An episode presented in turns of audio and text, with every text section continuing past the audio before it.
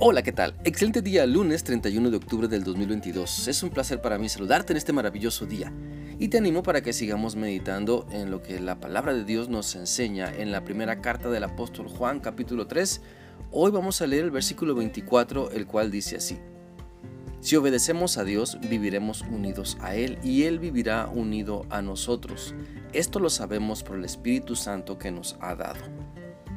Siempre nuestra obediencia a Dios se traduce en recompensas espirituales que nos ayudan a crecer, que nos ayudan a madurar y sobre todo que nos ayudan a, tener la certeza de que su presencia está con nosotros, de que si permanecemos en Él, Él también permanece con nosotros.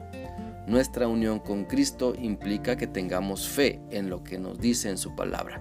Nuestra unión con Cristo implica que esa fe produzca obras, es decir, resultados que demuestren que Dios está en primer lugar en nuestra vida y que dirige el rumbo de nuestra existencia. Nuestra unión con Cristo implica que nos dejemos transformar por Él, reconociendo que hay muchos malos hábitos que quizás seguimos abrazando y que nos dañan, pero que cuando nos atrevemos a depender de Cristo, confiando, obedeciendo, podemos ser transformados por su maravilloso poder. ¿Sabes? De eso se trata vivir unidos a Dios, dejando que Él nos dirija, obedeciendo sus mandamientos, captando la visión que tiene para nuestra vida, para nuestro matrimonio, para la familia que nos ha dado, para su iglesia. No vivimos unidos a Cristo para decirle al Señor lo que tiene que suceder en nuestra vida, sino para obedecer el mejor y maravilloso plan que Dios tiene. Así que reconozcamos la sabiduría de Dios, reconozcamos su, sabiduría acercándonos más a Él, no para contemplarle, sino para vivir en su voluntad. Quiero invitarte a recordar lo que dice la Biblia en el Evangelio de Juan, capítulo 17, versículos 21 al 23. Este pasaje dice lo siguiente. Te pido que se mantengan unidos entre ellos y que así como tú y yo estamos unidos, también ellos se mantengan unidos a nosotros. Así la gente de este mundo creerá que tú me enviaste.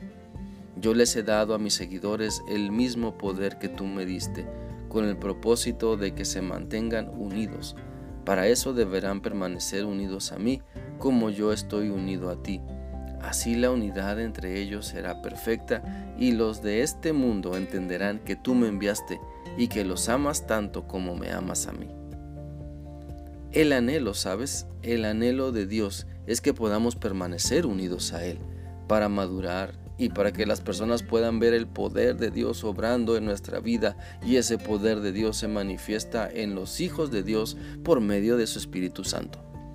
Por eso es importante, es bien importante reflexionar en si estamos permaneciendo unidos a Cristo o nuestra unión con Cristo se ve estropeada por nuestra unión al materialismo, por nuestra unión al egoísmo, por nuestra unión a las tradiciones, por nuestra unión a la autocomplacencia. Mira, seamos realistas. No podemos decir que estamos unidos a Cristo y no dejar que Él domine todo lo que somos y creemos tener. No podemos pensar que estamos unidos a Cristo y querer hacer lo que se nos antoja pasando por alto sus mandamientos. Es mejor, es mejor dejar que su Espíritu Santo nos redarguya, que nos muestre las áreas de nuestra vida donde nuestra unión con Cristo es débil. Y esto con el fin de fortalecer nuestra relación con Dios y realizar los cambios que impiden nuestro crecimiento.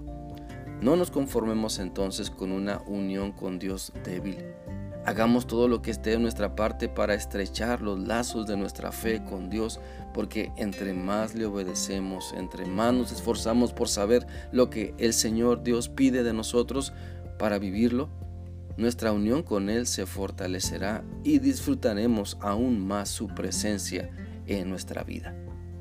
Espero que esta reflexión sea útil para ti y que puedas continuar meditando en lo importante que es fortalecer tu unión con Dios. Que sigas teniendo un bendecido día. Dios te guarde. Hasta mañana.